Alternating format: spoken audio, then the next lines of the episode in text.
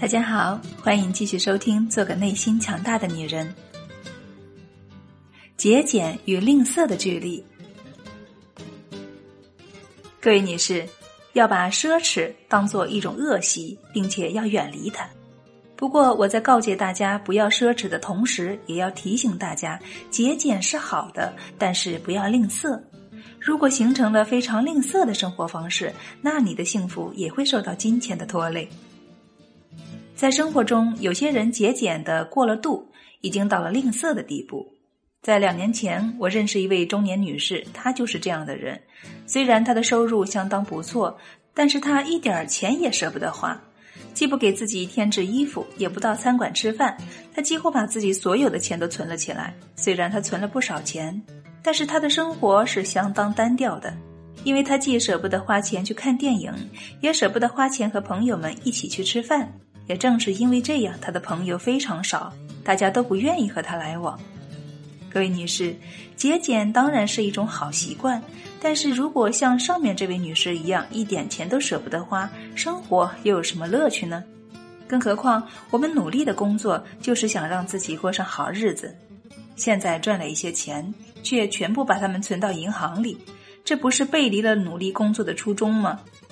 所以，如果我们过于吝啬，那就享受不到生活的乐趣，而且大家都不愿意和你交往，因为大家都不喜欢太吝啬的人。也许有人会对我说：“卡耐基先生，你现在都把我们搞糊涂了。你在前面告诉我们不要奢侈浪费，现在又提醒我们不要吝啬，那么究竟怎么样才是对的呢？你能不能给我们设立一个标准呢？”各位女士。因为你们的收入、经济状况不一样，我当然无法给你们一个标准，但是我可以告诉你们一些消费的原则，那就是适度原则。我们既要力求节俭，又要提高自己的生活水平，让自己享受到生活的乐趣。如果能够做到这一点，我们就算是达到了自己的目标。在这方面，《妇女生活报》的副主编拉多格恩太太做得非常出色。格恩太太的收入相当不错。但是他是一个节俭的人，从来不乱花钱。不过他的生活照样非常精彩。他是如何做的呢？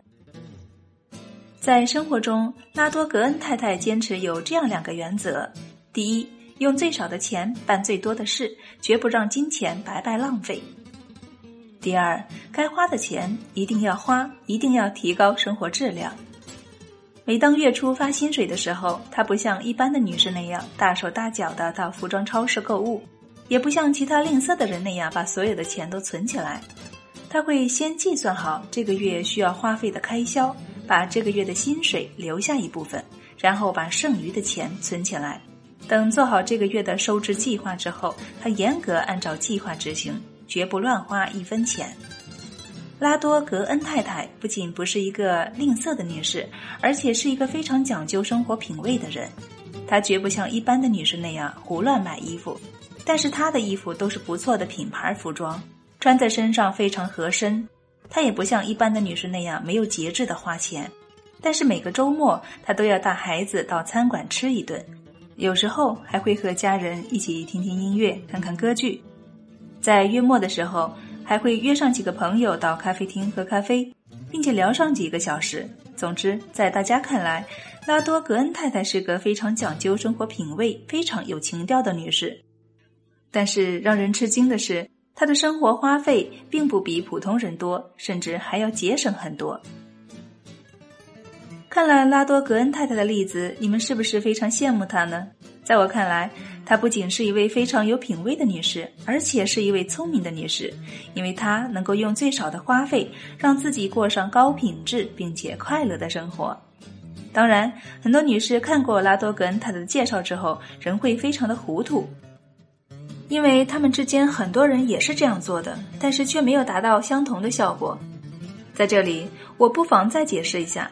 拉多格恩太太之所以能够用最少的花费过上高品质的生活，一方面和她的精打细算是分不开的，另一方面是因为她不是一个非常注重物质生活的人，而是一个非常注重精神生活的人。